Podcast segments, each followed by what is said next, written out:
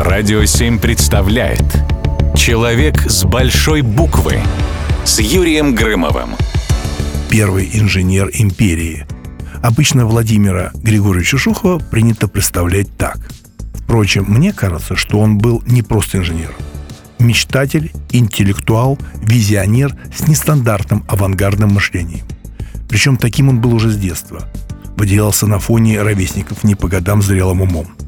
Так, обучаясь в Петербургской гимназии, Володя Шухов доказал теорему Пифагора. Кстати, физику и математику в гимназии преподавал выдающийся ученый и педагог Константин Краевич. По его учебникам училась вся Россия. Помните, даже Остап Бендер, который в романе Ильфа Петрова «Золотой теленок» спрашивает у Висусуаля Лоханкина, из какой класса гимназии вас вытурили за неуспешность? Из шестого? Значит, до физики Краевича вы не дошли. Кроме того, Шухов был большим любителем спорта, особенно велогонок. Как-то даже выиграл чемпионат Москвы по велоспорту. Слухи о талантливом инженере и изобретателе быстро облетели мир, и вскоре к нему начали сыпаться заманчивые предложения от западных компаний.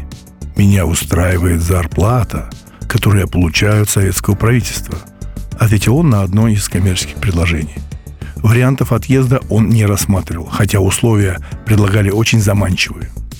А ведь в Москве он постоянно рисковал жизнью, пытаясь воплотить свои грандиозные проекты. Самая известная история связана со строительством знаменитой Шуховской башни на Шабловке. Помните? Если кто-то не помнит, посмотрите, она стоит. Она должна была быть 350 метров высотой, на 15 метров выше Эфелевой башни – но в условиях дефицита металла проект пришлось пересмотреть. В итоге получилась башня из шести стоящих друг на друге секций общей высотой 148,5 метра и массой 240 тонн.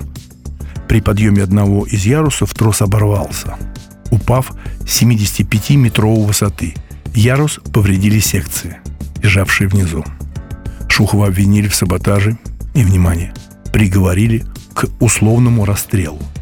Так называли отсрочку исполнения приговора до конца реализации проекта. Но приговорили к расстрелу. К счастью, удалось доказать, что виной был некачественный металл.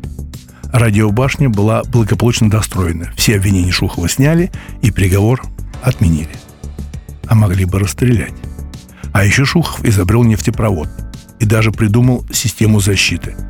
Об этом почему-то говорят реже, чем об архитектурных творениях мастера – но нефтепровод, безусловно, важнейшее изобретение Владимира Григорьевича. А помните, какие прекрасные торговые ряды он построил в Нижнем Новгороде? Они есть. Съездите в Нижний Новгород. Это работа Шухова. Вот таким был великий конструктор, творец Владимир Шухов. Человек с большой буквы. Человек с большой буквы на радио 7.